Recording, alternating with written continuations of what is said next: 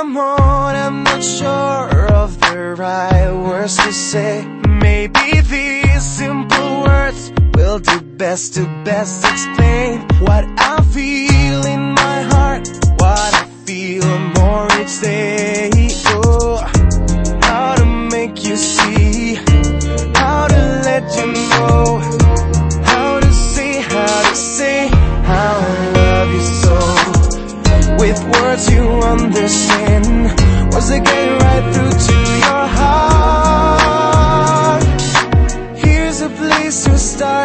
amor.